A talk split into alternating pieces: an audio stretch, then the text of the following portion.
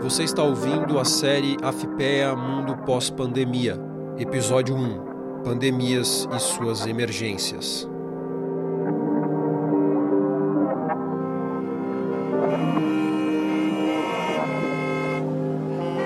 O disco amarelo iluminou-se. Dois dos automóveis da frente aceleraram antes que o sinal vermelho aparecesse. Na passadeira de peões, a gente que esperava começou a atravessar a rua pisando as faixas brancas. Os automobilistas impacientes com o pé no pedal da embreagem mantinham em tensão os carros. O sinal verde acendeu-se enfim.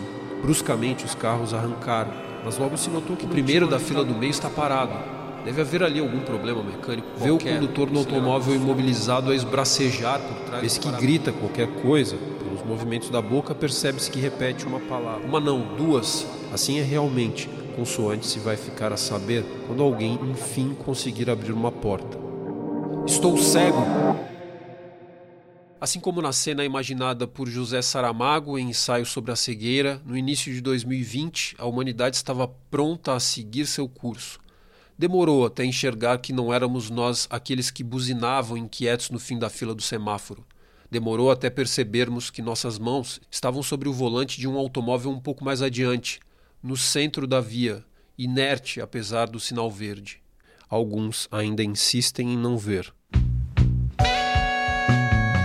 De Primeiros registros da doença no Brasil tem o primeiro caso de primeira morte pelo novo coronavírus no país. acaba de declarar colapso no sistema de saúde. O Brasil atingiu hoje a triste marca a falta de vacinas pela Covid-19. Choque passageiro. Passou de 300 mil para o total de poluição sobre algumas Meio milhão contra a mulher tem O planeta ultrapassou a marca. de 4 recessão desde a quebra da causadas pela Covid-19. 20 milhões de brasileiros na pobreza. Invadiram o Talibã Resfriadinho.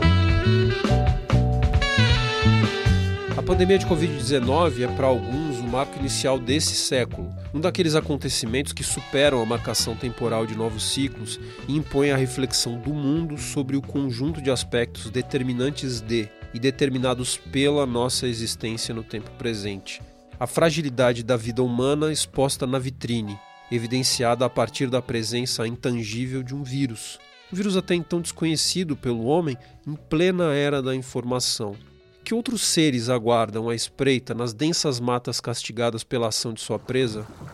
Não sei tudo o que está chegando, mas seja lá o que for, eu vou até lá rindo, disse o fanfarrão Stube, ainda ignorando o destino da tripulação do navio Pecode, navegando por mares incertos, obcecada por sua própria ruína, a força incontrolável de Moby Dick. E assim, singrando a cada dia os limites do planeta, seguimos, agora, no entanto, cada vez mais claramente confrontados com a necessidade de adaptação a novos tempos. Secas e chuvas históricas, ondas de frio e de calor, migrações forçadas e desigualdade crescente, ascensão de movimentos extremistas ao poder o isolamento e o trabalho remoto, a precarização da mão de obra, a digitalização de atividades caminhando ao lado da maior força de trabalho já empregada na história da humanidade. Como será a sociedade do futuro? A cidade do futuro? Onde ela estará? Por quem será habitada? Será governada por um prefeito, um preposto, pelo comitê central, por enquetes em redes sociais ou de forma ainda sequer imaginada? Observando a paisagem em profunda mudança, é possível suspeitar de pontos de inflexão também na economia, na geopolítica, na ética e na moral, por que não? As diferentes respostas das sociedades e suas instituições a um mal comum fazem deste um momento ímpar para reflexão a respeito do nosso futuro. E entre tantas perguntas, até mesmo a existência de um futuro é passível de questionamento sincero e nada distópico. Estamos cegos e com as mãos ao volante, esperando que a treva branca se dissipe. Enquanto isso, nos cabe abrir bem os ouvidos. Sejam bem-vindos à série AFPEA Mundo Pós-Pandemia. Este podcast faz parte do projeto Bicentenário 1822-2022 da Independência ou Morte O Futuro do Brasil em Debate, uma iniciativa da AFPEA, Associação dos Funcionários do Instituto de Pesquisa Econômica Aplicada.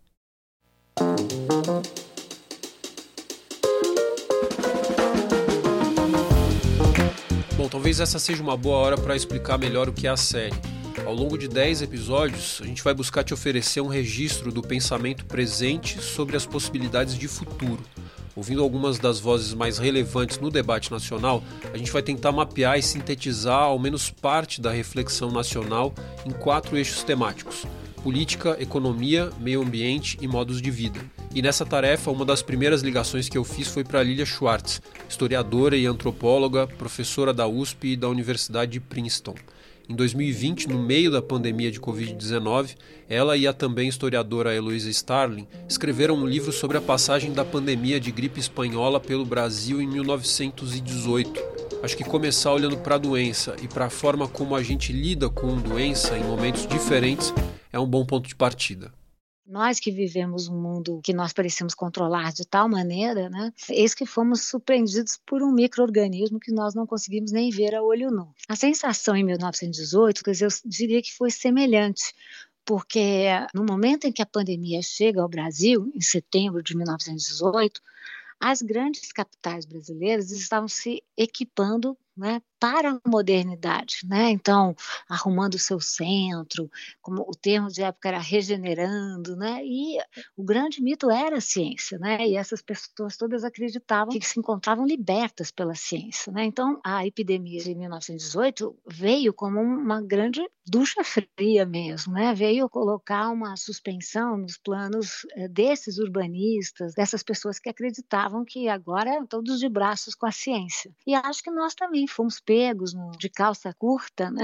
porque nós também vivemos esse momento, né? Quer dizer, a promessa da internet, essa terceira revolução industrial, né? Que foi uma revolução eletrônica, nos pareceu ah, definitiva, né? Ou seja, que a partir dela nós não tínhamos mais pejas, não tínhamos mais travas né, para a nossa liberdade, autonomia de estar onde queríamos estar, né, de trafegar da maneira que queríamos trafegar.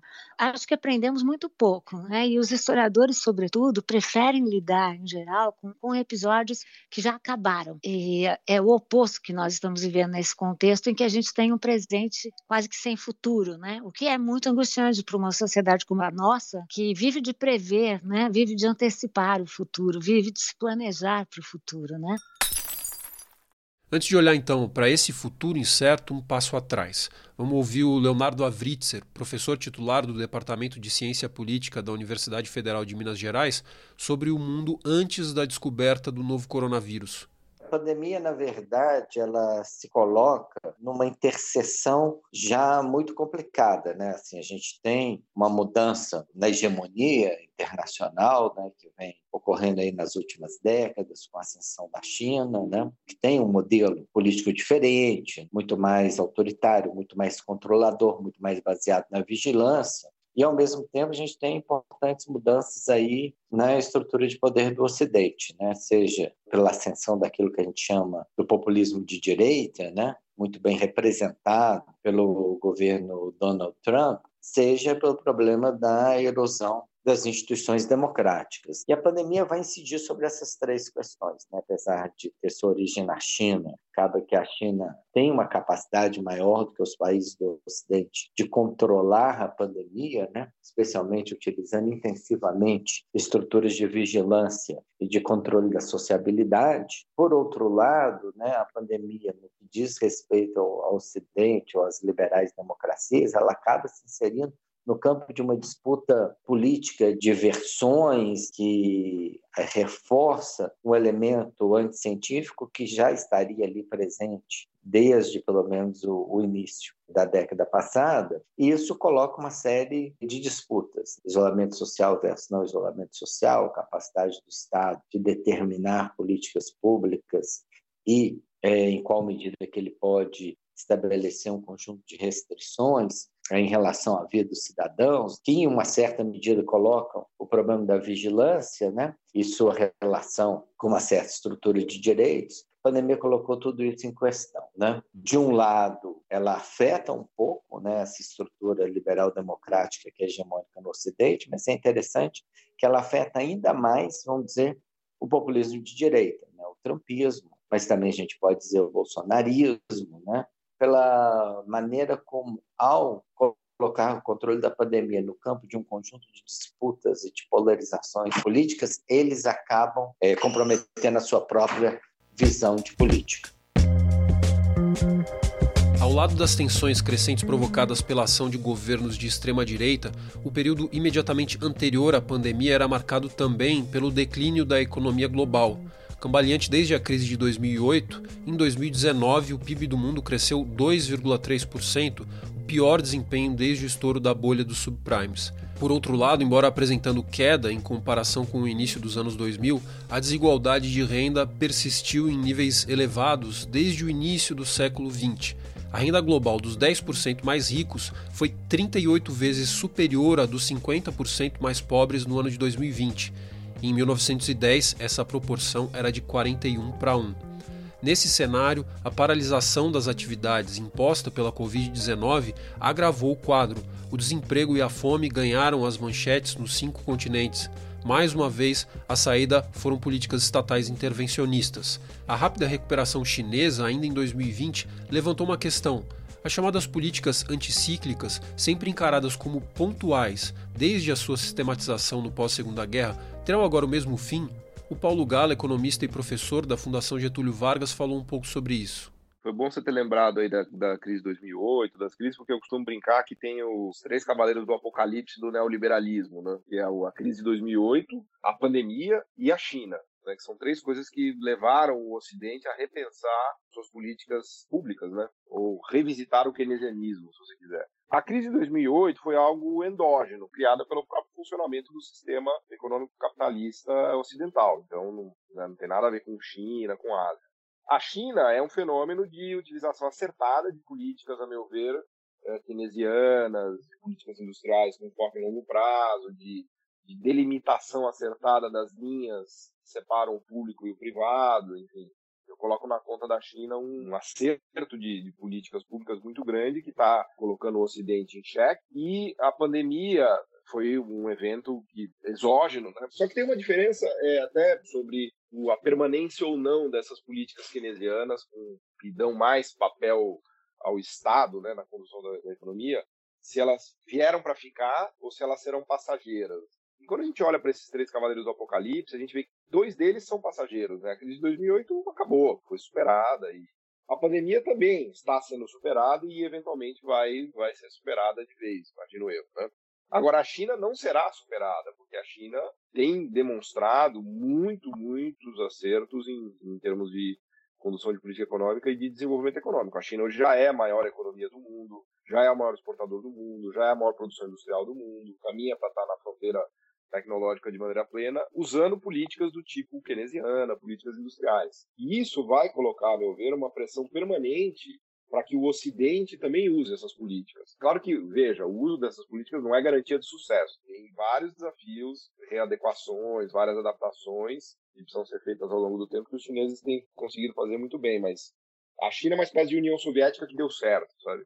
É, pelo menos até agora, né? Então, me parece que a Europa e os Estados Unidos é, vão tentar correr atrás do prejuízo. Então, essas políticas mais de pró-bem-estar, política industrial, políticas keynesianas, acho que elas vieram para ficar por mais tempo agora. Mas não tem como pensar em um possível novo ciclo de crescimento das economias no mundo sem levar em consideração um obstáculo inquestionável: os limites do próprio planeta. No mês de agosto de 2021, um novo relatório do IPCC, painel intergovernamental sobre mudança climática da ONU, reforçou o consenso científico sobre a situação do mundo as consequências do aquecimento da Terra provocado pelo homem continuarão a ser sentidas pelas próximas décadas e séculos, mesmo que as emissões de gases do efeito estufa sejam interrompidas imediatamente.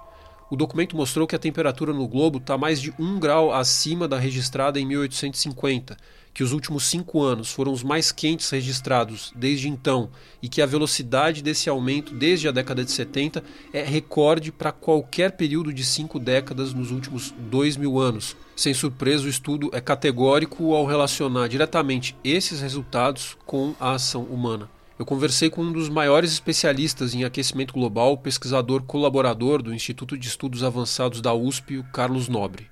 Durante o ano de 2020, houve uma redução de aproximadamente 5% nas emissões globais dos gases de efeito estufa. De fato, foi muito pouco. E em fevereiro de 2021, os níveis de emissão dos gases de efeito estufa já tinham voltado a ser equivalentes a novembro de 2019. E agora os níveis dos gases de efeito estufa continuam a aumentar as emissões. Então, a pandemia mostrou caminhos para a redução dos gases de efeito estufa, não programados, foram impostos, mas a economia global, e ainda estamos na pandemia, ela já retornou um padrão de emissão muito perigoso, principalmente pela percepção global dos perigos das mudanças climáticas. Né? Nós estamos realmente numa emergência climática. O que a pandemia também é, mostrou, a ciência já conhecia, mas a, a pandemia deu agora um caráter mais geral, um caráter em que a população ficou mais informada, é do risco de novas pandemias com a perturbação dos biomas de todo o planeta, principalmente as florestas tropicais, então, essa perturbação fazendo um vírus se modificar e passar para o ser humano e se espalhar, como o, o coronavírus 2 demonstrou. Hoje, eh, já se fala também na hora da proteção dos ecossistemas, principalmente os tropicais. Antes se falava que era para reduzir as emissões com relação às mudanças climáticas, para proteger a biodiversidade, importantíssimo para proteger a biodiversidade. Hoje já se fala também para evitar o surgimento de novas pandemias, quer dizer, o, o mecanismo de vírus que tem hospedeiros nos animais roedores, morcegos, eh, aves, naturalmente, principalmente nas florestas tropicais, do risco disso com a maneira como se está atacando as florestas tropicais, que também milhares e milhares e milhares e milhares de vírus que existem ali podem fazer o caminho e virar uma nova pandemia. Carlos Nobre lembra que a emergência do tema mobilizou as principais economias do planeta. Não há dúvida que os últimos meses foram talvez o período mais transformador na percepção pública e também nas promessas políticas. Em primeiro lugar, pela mudança radical de postura do governo americano. Isso representou um alento muito grande de se buscar políticas de redução das emissões. E também esses extremos climáticos que vêm acontecendo já há muitos anos mas de repente acontecem as inundações na Alemanha, Bélgica, na China, extremos de calor que nunca tinham acontecido, por exemplo, no Canadá, de novo na Califórnia, e os incêndios florestais em várias partes do planeta. Quer dizer, de repente, nesses últimos meses, ficou muito claro que, o que a ciência vem dizendo há muitas décadas dos riscos das mudanças climáticas, né? Então, praticamente todos os países do mundo, cerca de 70% das emissões globais, os países colocaram compromissos. Zerar as emissões líquidas até 2050, inclusive o Brasil. Então, esse, esse, é o maior desafio que a gente pode imaginar na história da humanidade. Colocamos metas, por exemplo, os Estados Unidos vão zerar as emissões de geração de energia até 2035. Os Estados Unidos é o segundo maior emissor de gás de efeito de estufa do, do planeta. A China começa a dizer que vai também parar de gerar novas emissões das suas termoelétricas a carvão. Até o Brasil tem uma boa notícia: o BNDES não mais financiará termoelétricas a carvão ou exploração mineral do carvão. Isso aqui no Brasil talvez tenha sido a única eh, política realmente pública na direção de redução das emissões.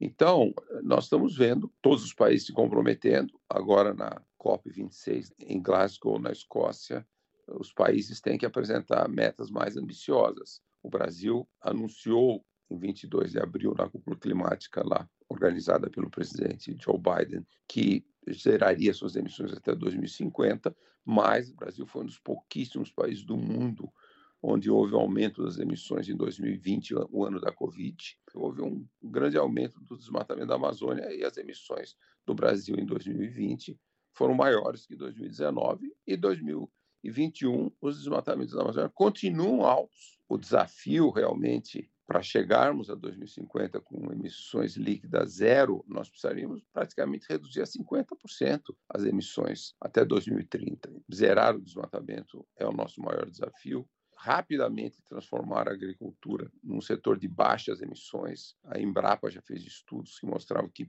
poderia até haver um setor agrícola com emissões líquidas zero, quer dizer, você ter uma chamada agricultura regenerativa com uma combinação de reflorestamento com práticas agrícolas intensivas e, e mais sustentáveis, e na pecuária um, um, aumento da quantidade de carbono no solo, nas pastagens, que compensaria as emissões de metano do gado. Então, estudos científicos já foram feitos e mostraram caminhos nessa direção. E também o Brasil, lógico, tem um enorme potencial de zerar as suas emissões do setor de energia. Temos energia eólica, energia solar, mas também estamos bem atrasados. Por exemplo, eletrificação da frota de veículos aqui no Brasil, nós somos um dos mais atrasados do mundo.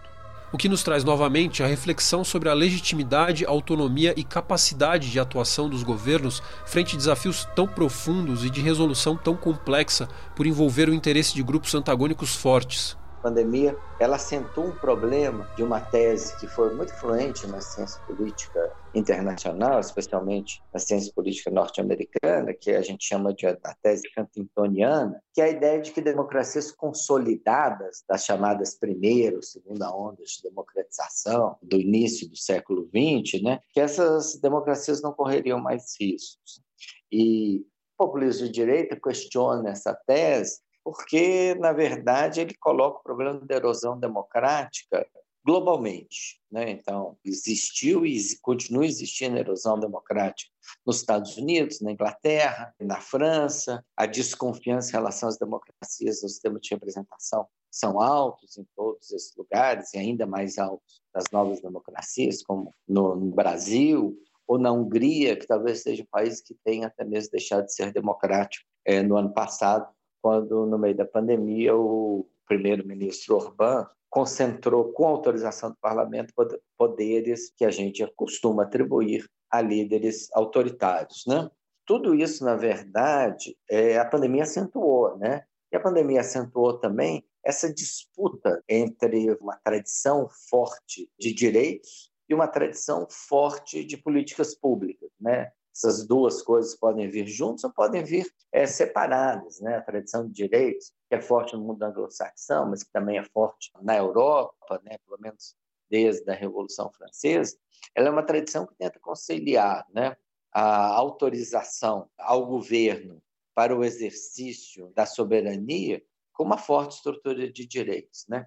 E aí surgiu uma discussão, envolveu muitos dos principais é, filósofos ou cientistas políticos também é, contemporâneos, que é isso, né? A pandemia coloca o problema do controle dela e, portanto, da defesa da vida, que deve ser o primeiro dos direitos, em oposição a um conjunto de liberdades que, a princípio, não são questionadas na, na ordem política, política liberal, né? como, por exemplo, o direito de ir e vir, né? o direito de se movimentar, de se reunir, tudo isso foi, em alguma medida, limitado pelos países que estavam no processo de controle da pandemia, entendendo que essa era uma limitação provisória que não afetaria a tradição de direitos, né? Mas evidentemente que essa é uma questão. E é uma questão pouco resolvida. Aqui no Brasil, por exemplo, sem dúvida nenhuma, de um lado, a gente viu, vamos dizer, o presidente Bolsonaro supostamente defendendo essa tradição, né, de livre movimentação, pelo menos dele, né? E, ao mesmo tempo, a gente viu governo, a maior parte dos governadores do Supremo Tribunal Federal e mesmo do Congresso Nacional defendendo a posição de que o controle da pandemia e a defesa da vida se colocavam acima e justificavam, pelo menos, uma suspensão provisória de alguns desses direitos. As colocações do Leonardo Avritzer, a Lilia Schwartz adiciona outro ponto. Além de a gente pensar em formas de organização e gestão do Estado, também é preciso olhar para as características do indivíduo no comando alguns países chefiados por mulheres, né, tudo bem que são países menores, né, mas, por exemplo, da Nova Zelândia é muito claro, o exemplo da Bélgica é muito claro, o exemplo de Singapura é muito claro, vem mostrando que algumas gestões democráticas têm surtido efeito, e que são gestões de mulheres, que, na minha opinião, mulheres são não biologicamente, mas culturalmente criadas para o exercício do cuidado. Cuidado no sentido de tomar cuidado, preste atenção, e cuidado também no sentido de dar, né? Dar cuidado, dar guarida. Então, não me parece que todas as democracias estão se dando tão mal nessa situação. É claro que momentos de pandemia são momentos de urgência uh, sanitária e, como tal, pedem uma gestão mais forte do governo, né? Mas são interregnos, né? Isso não pode acontecer de uma maneira perene, se nós lembrarmos o que está acontecendo na Hungria. Então, não estamos falando disso, mas estamos falando de estados de emergência e acho que a, a democracia pode lidar com esses estados emergenciais e, e contar com momentos de maior intervenção, né? Contanto que isso seja pactuado com a sociedade e que exista um compromisso transparente o que não existe no Brasil, por exemplo. Eu não sei avaliar demais a China, mas talvez ela tá. A China nunca foi uma democracia, claro, e nós sabemos que governos autoritários, em momentos de intervenção, eles têm um conhecimento acumulado, não é? Mesmo assim, eu, eu acho que a, a gente tem discutido muito como as democracias morrem, né? Mas acho que a gente pode pensar também em como as democracias renascem. Né? Estamos passando por um momento duro para as democracias, um momento de teste para as democracias, mas elas podem renascer também, né? se nós analisarmos que esses são momentos emergenciais, provisórios, que não vêm para ficar, né? mas que são necessários nesse contexto. Como a própria Lília nos falava mais cedo, a gente vai ter que aguardar pelo distanciamento necessário para poder tirar conclusões. Por enquanto, talvez o melhor seja manter uma ponta de otimismo a nos empurrar adiante. A economia que a gente vê no pré-pandemia era uma economia que já caminhava para uma coisa muito ruim que a pandemia só agravou. O fato bom da pandemia, se é que tem alguma coisa boa dessa pandemia, é que ela acho que acelerou essa tomada de consciência em relação aos dramas que a gente está vivendo, né? Esse primeiro episódio da série AFPEA Mundo Pós-Pandemia vai chegando ao fim. A partir do mês que vem e pelos próximos nove meses, nós vamos aprofundar aqui este e outros temas, sempre ouvindo gente que analisa o Brasil e o mundo e, com um olhar no presente, consegue imaginar futuros possíveis para a humanidade.